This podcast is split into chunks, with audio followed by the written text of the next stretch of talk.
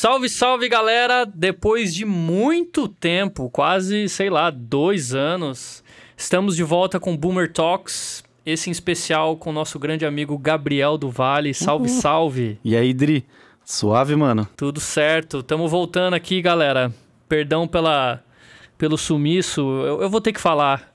O problema é que os produtores, a galera é tudo enrolada, a galera não tem tempo. Eu falei, ah, deixa quieto esse projeto do, do podcast, outra hora eu volto. Mas estamos de volta, espero que continue, a gente continue aí postando novos podcasts. Então vamos lá, Gabriel. Fala um pouco sobre você, quem é você, da onde você é, como você começou. Beleza. Mano, eu sou. Meu nome é Gabriel do Vale. É, eu sou de Araraquara, interior de São Paulo. Cara, eu toco guitarra há mais ou menos 20 anos e eu produzo bandas há uns 10, pouco mais do que isso. No começo foi aquele lance de gravar minha própria banda, de, enfim, de é, falta de grana, vontade de fazer, faz a gente se virar.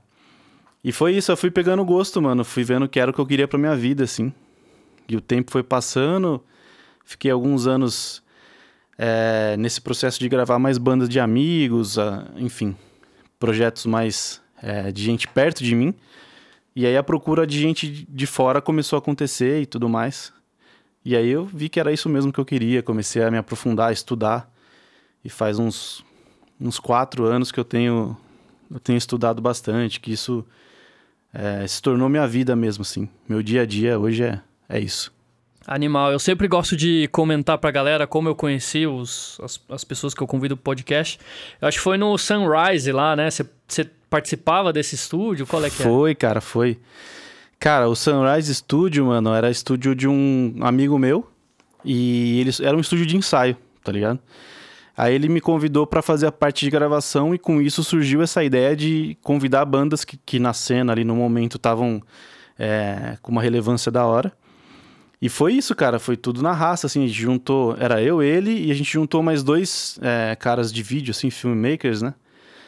Que é o Matheus Rigola e o David Leme, que hoje são dois caras gigantescos, assim, na cena. E na cena não, né, cara? Eles são gigantes no Brasil mesmo. Um trabalha com Kevinho, o outro com Kel Smith, enfim, é um, é um, são nomes grandes, assim. E a gente fazia por amor ali, cara. Era, era aquela vontade de fazer e vamos aí, vamos ver o que vai dar. E foi isso, cara. Durou pouco mais de um ano. Aí eu acabei saindo desse estúdio e montei um estúdio meu, assim, um esquema meu depois disso. Animal. É, o, o primeiro que eu vi foi do Everman, foi logo. Bom, muita gente não sabe, mas eu fui parar no Black Days, né? A banda que eu toquei, sei lá, 5, 6 anos. Porque nessa época, os caras do Everman precisavam de um batera, que o Evandro, que era o batera, né? Que também foi o do primeiro Black Days, ele foi viajar. E aí eu acabei, eu fiz o teste, passei lá e tal, e aí toquei os três ou quatro shows, e foi bem nessa época que vocês gravaram. Eu acho que acho que ele gravou e aí, tipo, foi viajar e eu entrei. Então foi, tipo, na semana, assim, essa gravação aí que eles fizeram. Você não sabia, não, mano. É, foi isso aí. Cara, vamos começar já a falar, é, acho que de duas coisas, assim, quando eu ouço teu trampo, que é gravação de batera natural. Ih, Como é que é essa, essa parada aí? Hoje em dia as pessoas, todo mundo usa sample e tal. Como que é teu approach? Por que, que você faz isso? Cara, essa é uma encanação que eu sempre tive. É, de que soasse a- aquela bateria que eu tô gravando naquela sala com aquele baterista e aqueles microfones. Isso sempre pra mim foi o ponto número um do trampo, porque eu acho que a identidade do, do trampo é, sei lá, o som de um disco, cara, metade dele ou mais vem da batera. Você vai lembrar de um disco, você vai lembrar da batera, não tem, não tem jeito, mano. E aí eu sempre tive essa encanação, cara, de, de tipo assim, de tentar tirar o máximo com a batera, mesmo que não fosse o cenário ideal. Que a sala fosse uma sala pequena, é, que a batera não fosse uma super batera e que o baterista não fosse um super batera. Então eu sempre tive essa encanação. É, ao oposto que hoje eu sinto que a galera, por ter esse, esse obstáculo, já parte direto pro sample, pra batera mid, enfim. Hoje em dia muita gente nem cogita gravar batera por conta disso, da dificuldade que é ter uma sala, ter uma batera.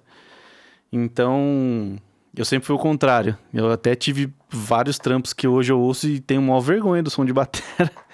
que se fosse sample seria muito melhor, mas, mas é o que me fez crescer e, tipo, ir melhorando um pouquinho a cada dia e tem mais um caminho gigante pela frente. Mas você vai começando a ficar um pouco mais contente e feliz com os seus, seus resultados, né, mano? E é isso, assim, esse, esse processo de evolução vem tudo junto. Você começa a gravar gente melhor, você começa a ter mais equipo, o seu ouvido começa a entender o que, que vai acontecer lá na frente, logo no processo da gravação. E, e é isso, assim, cara. Você começa a ver que cada pequeno detalhe conta muito quando você segue esse caminho. A gente até estava conversando disso esses dias. Você troca um pré, você gasta uma fortuna, e aí você fala, putz, mas melhorou 1%. e é isso, é um monte de 1% que vai fazendo diferença, assim. E na bateria eu sinto que é o pior. É o pior desse, dessa conversa do 1%, sabe? Porque você tem muita variável, você tem pele, é, você tem microfone, você tem pré, aí conversão, enfim. Você tem muita Ou coisa. batera, tem- né? Então, isso que eu ia falar. E você tem o pior de tudo, que é o batera. Vamos supor que eu seja um batera, não eu, sei lá, outra pessoa, e eu chegue no teu estúdio e eu tô com uma caixa. O que, que vo- qual, qual que é o teu processo, assim? Você troca uma ideia com o cara? Como é Sim. que é, assim? Como você tira o som, assim? Sim, a gente sempre troca uma ideia do que, que o cara tá buscando e aí a gente faz isso versus o que o trampo precisa, sabe? Porque rola muito do cara querer uma caixa gravona e chegar com uma caixa fina, sabe? Só, só um comentário. É, a maior parte da- das pessoas que eu gravo, às vezes ca- o cara não sabe o que ele quer. Você fala, o que, que você quer? Aí ele até fala uma parada, mas que às vezes não condiz. Eu, eu acho que é o que, o, o que você ia falar, né? Isso, exatamente. Aí é a hora que você tem que ser aquele, aquele cara meio indelicado e falar, cara, uma coisa é referência e outra coisa é o seu trampo, cara. Não é porque você gosta disso daqui que seu trampo tem que soar isso daqui. E raramente vai soar, cara. Ou que você consegue fazer soar assim, né? Porque Exato. é batera, né? Exato, mano. Então eu sempre prezo muito por esse lance do que o cara traz, assim. Às vezes o cara tá acostumado com uma caixa e, pô, eu sei que eu tenho caixa mais legal do que aquela, mas eu prezo em pelo menos testar, colocar uma pele legal ali, fazer um teste AB, assim, sem o cara saber qual é qual. Às vezes até sem eu saber, renomeio os arquivos aqui, misturo. Porque, mano, já aconteceu de eu deixar uma caixa de 3 mil aqui parada e usar uma caixa turbo com um aro diecast, tá ligado? Tipo, E ficou então, puta som. puta som, saca? Então, cara, eu não, eu não me apego muito nessas coisas, não. Eu sempre gosto de testar tudo. E é isso, cara. O que a gente chegar no consenso é o que vai ser, tá ligado? Mas isso daí vai muito, Legal. vai muito ao encontro desse lance que a gente tá falando de bateria natural. Se você não tem essa encanação, cara, putz, põe qualquer caixa aí, qualquer pele e sai tocando, mano. Eu não vou usar, tá ligado? Pode crer. Então isso, Isso é é... um negócio que você não tem feito, assim. O que você fala de, tipo, replace, assim? É. Não, cara, não faço. O pior cenário não- hoje pra mim, que é novo, eu tenho estudado faz pouco tempo, é meio a meio. É tipo assim, metade batera a caixa original e um sample só dando uma força, sabe? Mas porque o som ficou ruim ou porque o cara não tocou forte o suficiente? Porque a estética da banda pedia aquilo. Ah, tem isso também, né? Tem. E assim, os caras que eu admiro bastante estão seguindo muito por esse lado. Desse lance de a batera natural é o que tá mandando na mix, você consegue sacar nitidamente. Mas você consegue também sacar que tem um monte de, de samples ali dando essa força, sabe? Uma Sei lá. consistência, né? Isso, isso. E você pega um cara que eu não curtia tanto e hoje pra mim é um dos maiores, é o Will Putney. Hoje pra mim o som, de batera dele é incrível, cara. E você vê isso. Eu ouço muito a caixa original, mas eu vejo 4, 5 samples lá dando aquela força do caramba. E ele consegue fazer isso daí soar uma batera. Isso pra mim é o mais importante, tá ligado? É, é soar natural, mas moderno, né? Exato, cara. É, agora você matou a minha quest de dois anos pra cá, tá ligado? Da hora. É, eu curto. Eu, Eu eu, também faço exatamente a mesma coisa. Você tá nessa busca aí É, também. É, é, cara, é, foi o que você falou. Acho que tá é, cansativo, assim, se ouvir as, as, as coisas hoje em dia, meio que soa tudo, tudo igual, tudo muito, sei lá, assim. Acho que o, o segredo, talvez, agora é isso aí. É natural e o sample, às vezes, pra deixar um, um pouco mais punch ou algo do tipo, É né? pra deixar atual, saca? É, Eu acho que é esse o Boa. lance, assim. É pra deixar. é, não é nem falar, moderno já ficou pra trás, né? Porque o moderno é esse lance do mid, né? Tipo, é. tem muito trampo grande aí hoje que você ouve quatro, cinco trampos do mesmo cara e é a mesma batera, cara. Você consegue É, sacar que é exatamente saco. a mesma batera. Cara, vamos agora falar sobre gravação de guitarra, que eu acho que o, é, guitarra é um, um dos teus diferenciais também. Primeiro, pra começar, qual é a tua opinião sobre os plugins atuais aí? O que, que você acha? Você já usou? Já lançou algum disco com, com 100% plugin? Qual é a tua opinião sobre isso? Cara, eu acho que os plugins de hoje estão muito foda. Estão, assim, nível altíssimo. Eu ainda prefiro os amps, pode ser porque eu sou velho e xarope, e pode ser porque tem alguma coisa que eu ouço ali que, que ainda me brilha o olho, tá ligado? Mas os plugins hoje, cara, você pode colocar em qualquer disco aí que, não, que vai passar lindo. É, mas assim, principalmente guitarra base, cara, eu ainda não consigo, nunca consegui soltar um trampo com, com isso, sabe? Com plugin de guitarra base.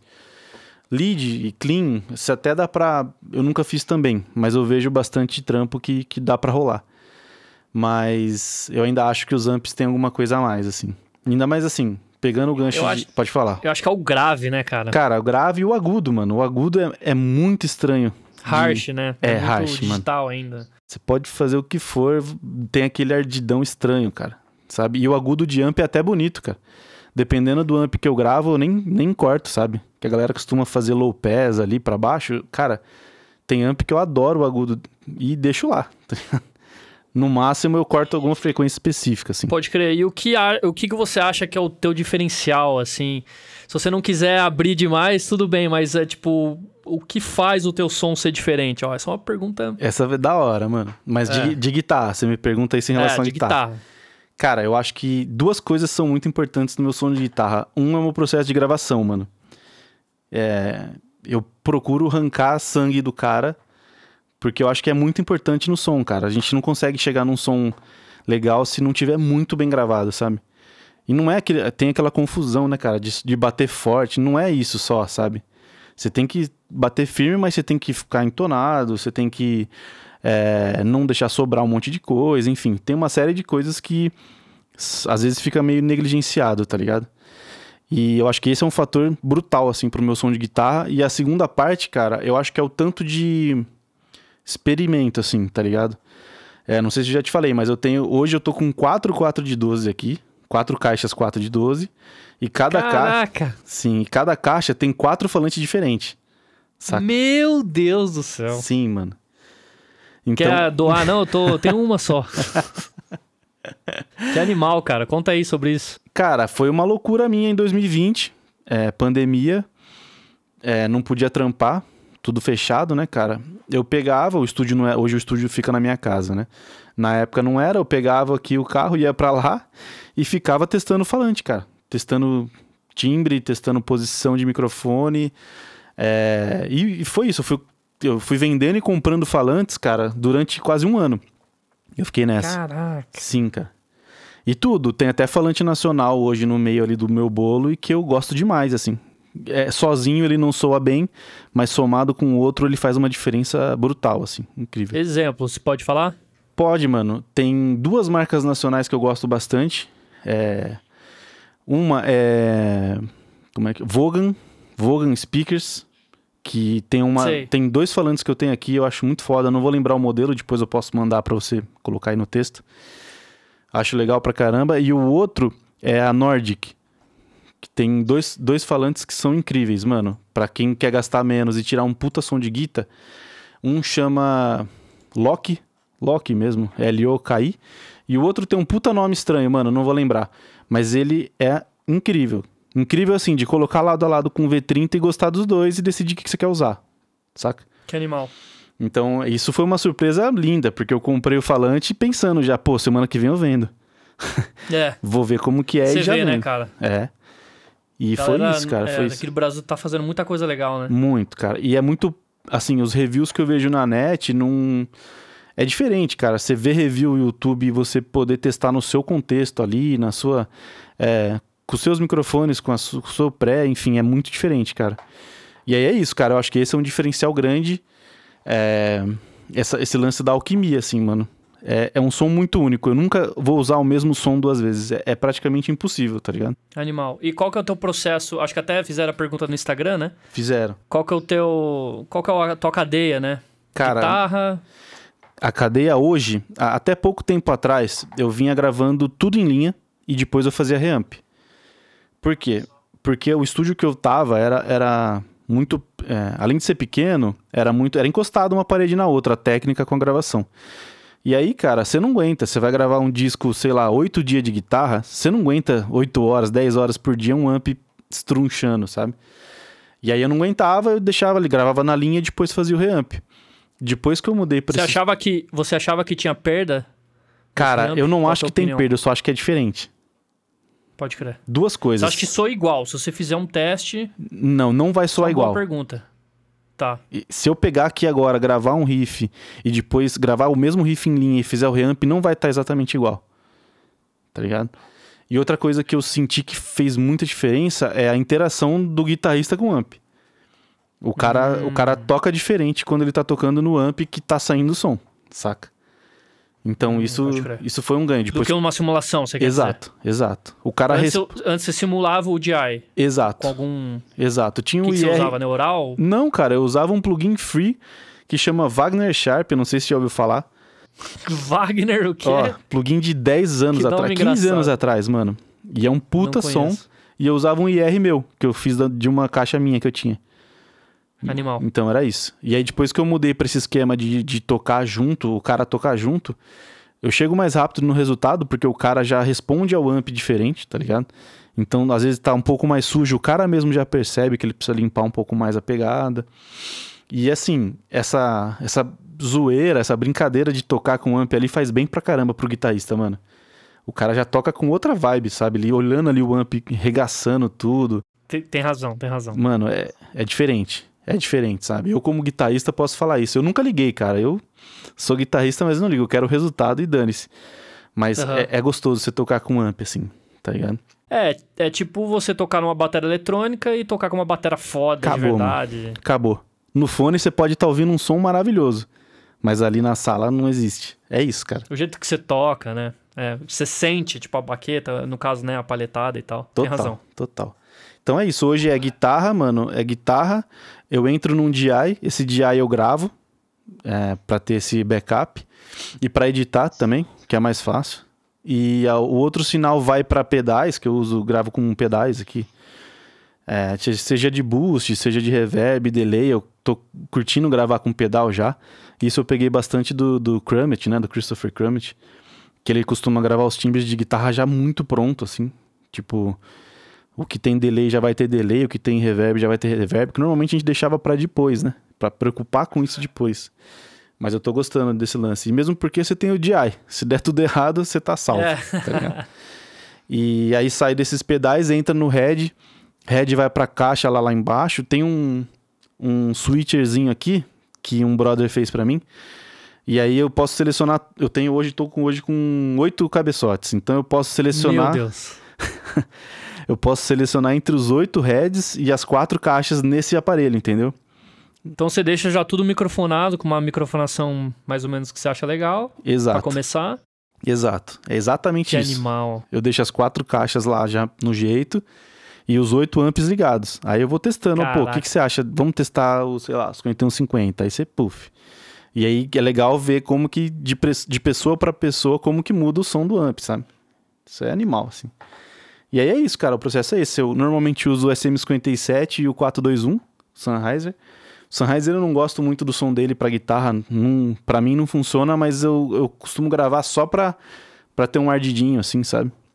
Um top end Você diferente. usa eles com microfone retão, o que, que você faz? Retão, mano, retão. Raramente eu uso ele angulado. Um no cone, um no grave, como que você faz? Não, não. Todos eles mais ou menos naquele, naquele famoso lugar onde o cone encontra ali, o dust cap, aquele lance, sabe?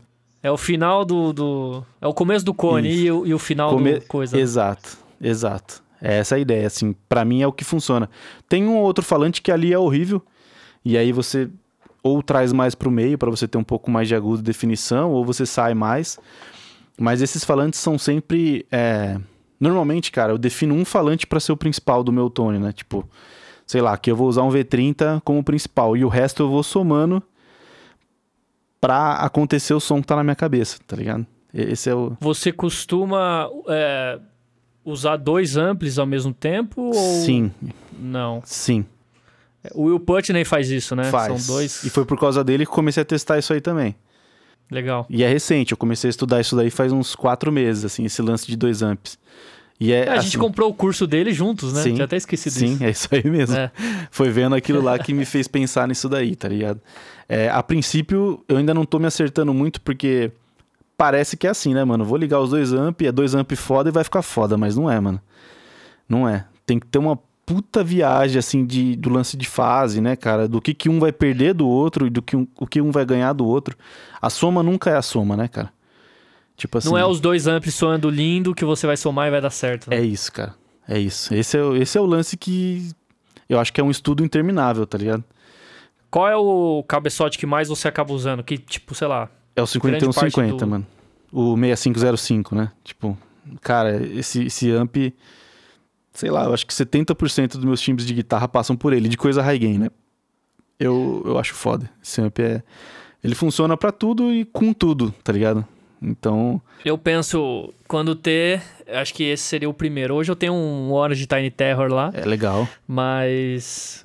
Eu, é, realmente.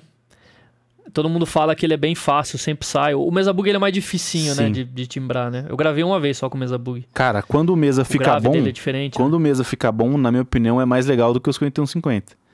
Só que depende muito do guitarrista, cara. Pode crer. O cara tem que ter uma pegada tightzaça, assim. Porque ele tem uns gravão solto, né? É, Mesmo é, usando um né? boost violento, é. Ele tem uns gravão muito solto, então se, se, o cara não gostar tanto desse grave e dessa falta de médio, já vai incomodar ele também. É que nem os caras do John Wayne zoam, né? Os caras falam que é o som de guitarra fofo, tá ligado? Pode crer.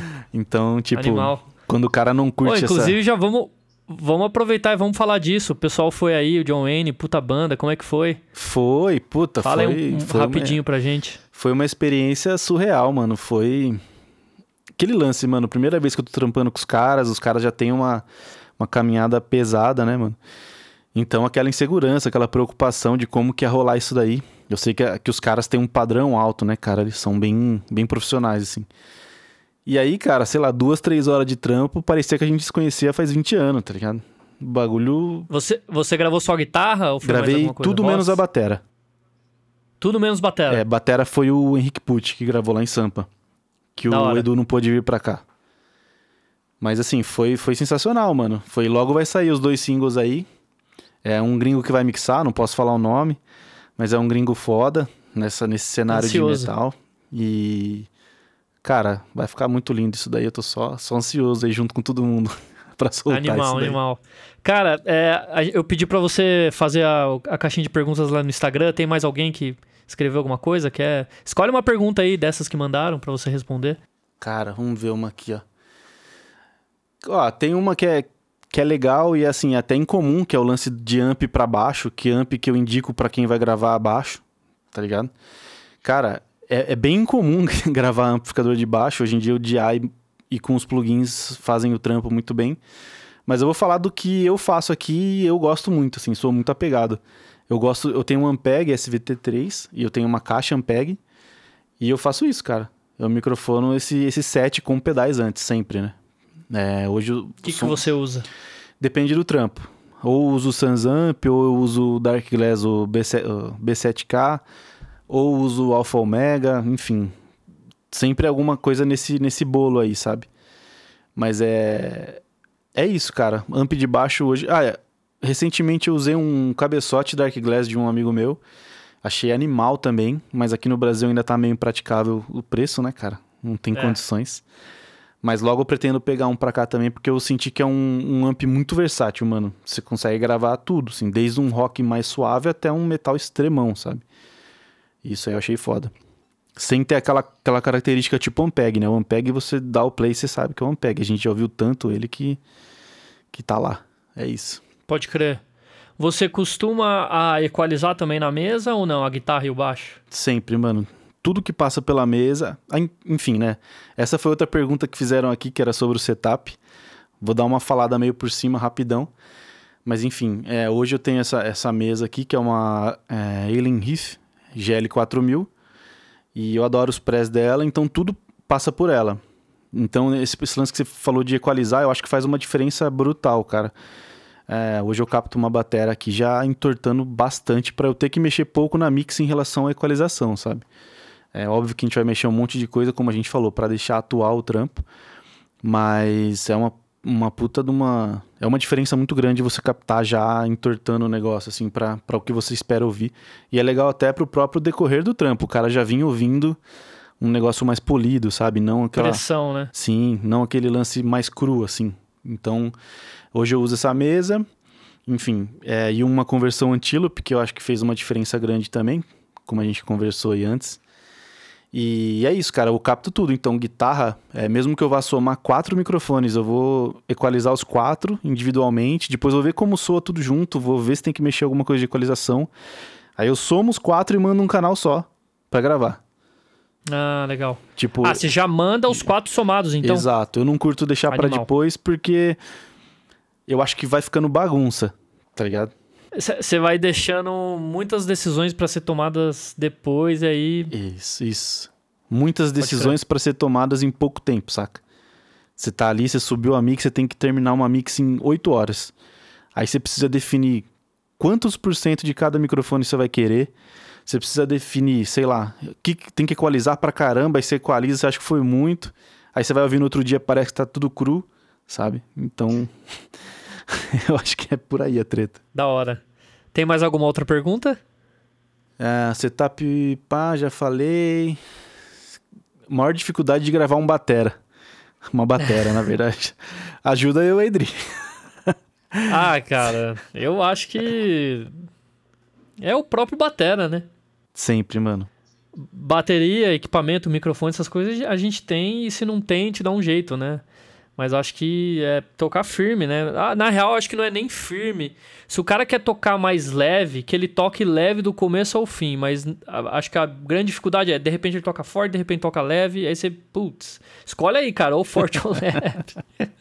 Porque Essa pelo é menos, foda. tipo, ah, não, beleza, ele vai tocar leve e eu sei que, cara, por mais que eu insista, ele não vai conseguir tocar forte a música inteira, então eu vou somar com sample aí, beleza. Mas esse vai e volta aí que atrapalha, né? Mesmo usando sample para somar e tal, né? É, a, esse vai e vem atrapalha ao ponto de você não conseguir usar a bateria natural. Então é. tem uma encanação gritante com isso, sabe?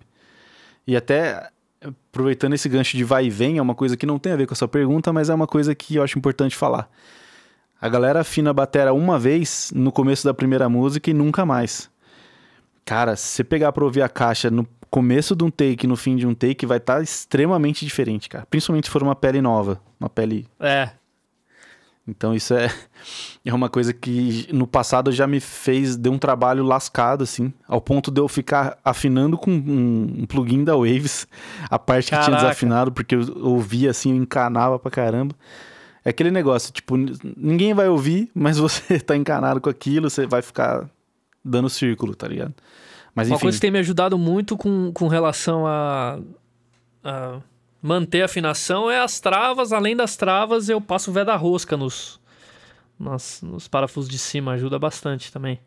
Eu faço isso também. As travas que eu nunca fui atrás, cara. O, o Lucas já falou para mim que o Taboada falou que isso daí funciona e tal. Eu preciso ir atrás, cara. Preciso dar uma, uma pesquisa. É, eu uso Hoje eu tenho três caixas, né? Meio que cada caixa usa uma trava diferente que eu fui comprando para testar. Mas a, a, na bateria é uma trava da Tama, que vai por cima, assim, é bem legal. Na minha Oder eu tenho uma que é tipo uma rosca, assim, que vai por dentro entre a canoa e o parafuso. E tem uma outra que eu comprei que é de plástico, que é gringo, mas eu não gostei, que é no parafuso, assim, ela é diferente. Entendi. É, eu vou, vou atrás disso daí pra tentar solucionar esse problema. Porque não tem jeito. Animal. Não tem jeito. É. Cara, nosso tempo tá acabando. Para finalizar, indica pra gente qual que é o teu, sei lá, um equipamento que tem que ter sempre, tipo, que você não abre mão. E a segunda coisa é o melhor plugin. Nossa, mano. Tempo. Equipamento tem que ser hardware? Tipo. é, o equipamento. É, pode ser. Ah, o que você quiser. Tem não, porque um assim, podcast mano, que eu falei, é... cara, os ouvidos, para mim é mais importante. É, não, mas não é isso um que eu ia falar. Que falou. Eu ia falar uma coisa que é mais estranha. Para mim é o Reaper, mano. O, Re o Reaper é parte muito grande do meu workflow, cara. É, tem muita coisa que eu programei para ele e isso faz uma diferença. Tipo assim, ou eu demorar 20 minutos para editar uma bateria de death metal e eu ver um cara demorando duas horas, sabe? Isso para mim é uma diferença muito Em outro grande. programa, né? Você fala. Em outro programa, exato. Então o Reaper. Você sempre as... usou Reaper? Sempre, cara. Sempre. É o Reaper e, e, essas pequenas ferramentas que eu fiz, assim, eu acho que para mim é, é, assim, é crucial, mano. Se eu sair, eu já tentei parar para estudar Pro Tools várias vezes por, por motivos de a gente sabe, tipo de é, padrão da indústria e tudo mais. Até sei o básico do básico do básico, mas, cara, quando eu tenho que editar uma bateria no Pro Tools, eu pareço um idiota, cara. Parece que eu nunca mexi na vida com isso, tá ligado? Mas, Cara, eu nunca é editei isso. em outro programa sem ser o Reaper também. É mesmo? Aí, tipo, ó. edição daquela de por nota ou algo do tipo. Eu só fiz coisas simples, né? Sim. Realmente, cara, o Reaper. Ah, cara, hoje em dia a gente tá num, num lance, tipo, cara, ficou bom, não importa. Você fez no Audacity, igual o Adair, que usava Sony Vegas. Vegas e fazia já um puta som, né? Porra, velho. Não importa. E o melhor plugin? Melhor plugin, mano. Putz. Não o melhor, mas um tipo igual o Reaper, que, tipo, realmente. Que faz diferença Tem na que- minha vida. É. Cara, eu, eu acho que assim, um plugin que, que seria difícil viver, mas não é necessariamente ele, é o Melodyne, cara. Tipo assim, um, um plugin de, de trampar com voz, assim. É, eu acho que sem ele hoje a gente. não dá, cara. Hoje não dá. Esse lance de faz o vocal voltar até ficar bom. O bom que você vai chegar, cara, não é o que a galera, que o público espera, tá ligado? O público tá E eu acho acostumado. que é, chega uma hora que depois você tanto insistir no vocal, não vai, né? Sim. Sim. E, e assim, antigamente, cara, além de ser aceito é, um perfeito diferente, né, cara? Sei lá, não sei como colocar isso. Tinha uns orçamentos gigantes, né, cara? Pro cara gravar um vocal por dia. Tipo. Não dá, cara. Eu, eu, eu não tenho orçamento das bandas aqui pra eu gravar um vocal por dia, saca? Sei lá. Pode crer. Então, não dá, cara. Não dá. Além do óbvio do de é, encher o saco do cara, o cara perder a vibe do trampo, não tem como, né, cara? Mas enfim, é, um plugin de afinar vocal, assim, eu acho que é importante demais. O Reaper e o outro que parece zoeira é o ReEQ, Nossa, caraca. que é o equalizador do Reaper, que eu uso ele em todas as tracks, basicamente, tá ligado? Animal. Então é isso, mano. Cara, perfeito. Quer comentar mais alguma coisa? Quer finalizar? Brabo, Fala mano, onde que a galera acha teu trampo, teu Instagram. Boa. É, primeiro eu vou agradecer, né, Dri? Chamar aqui. A gente sempre troca ideia pra caramba. Você precisa vir aqui no estúdio conhecer, fazer um pack de samples do Dri.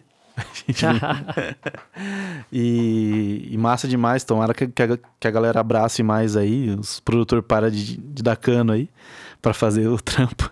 Então, meu Instagram é o Dovale Gabriel 1. É, o Instagram do estúdio é Gabriel Dovale Estúdio mesmo. E é isso, cara. Tamo aqui e bora trampar junto. E é isso. Já era, fechou. Valeu, galera. Todo mundo que ouviu aí, se puder, compartilhem esse link com seus amigos e escrevam quem é o próximo produtor do podcast aqui para eu entrevistar. É nóis, tamo junto.